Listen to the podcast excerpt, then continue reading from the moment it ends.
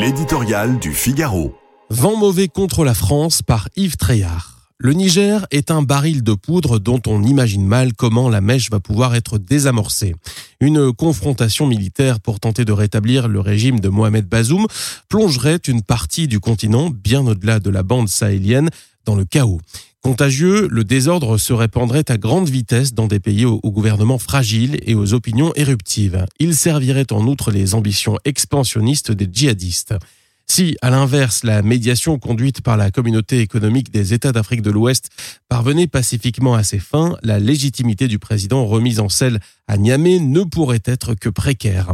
C'est dire si le destin d'un pays et d'une région du monde est actuellement en jeu et avec lui celui de la France en Afrique et de sa crédibilité sur la scène internationale. Personne n'ignore que la mission de la CDAO, euh, organisation à l'autorité toute relative, est largement appuyée sur Paris.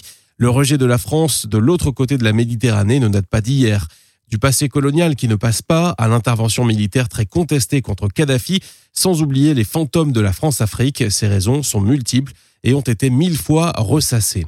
En arrivant à l'Élysée en 2017, Emmanuel Macron s'était précisément juré de lutter contre la montée de ce sentiment hostile qui n'est certes pas partagé par tout le monde sur place et qui est moins dirigé contre les Français que contre la France.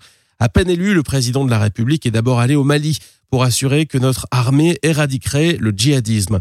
Puis peu après, il s'est rendu au Burkina Faso avec des promesses plein les bras, de nouveaux partenariats, plus de visas d'étudiants. On connaît la suite des putsch à Bamako et à Ouagadougou, auquel s'est ajouté celui de Conakry, le drapeau tricolore brûlé et la France priée de dégager.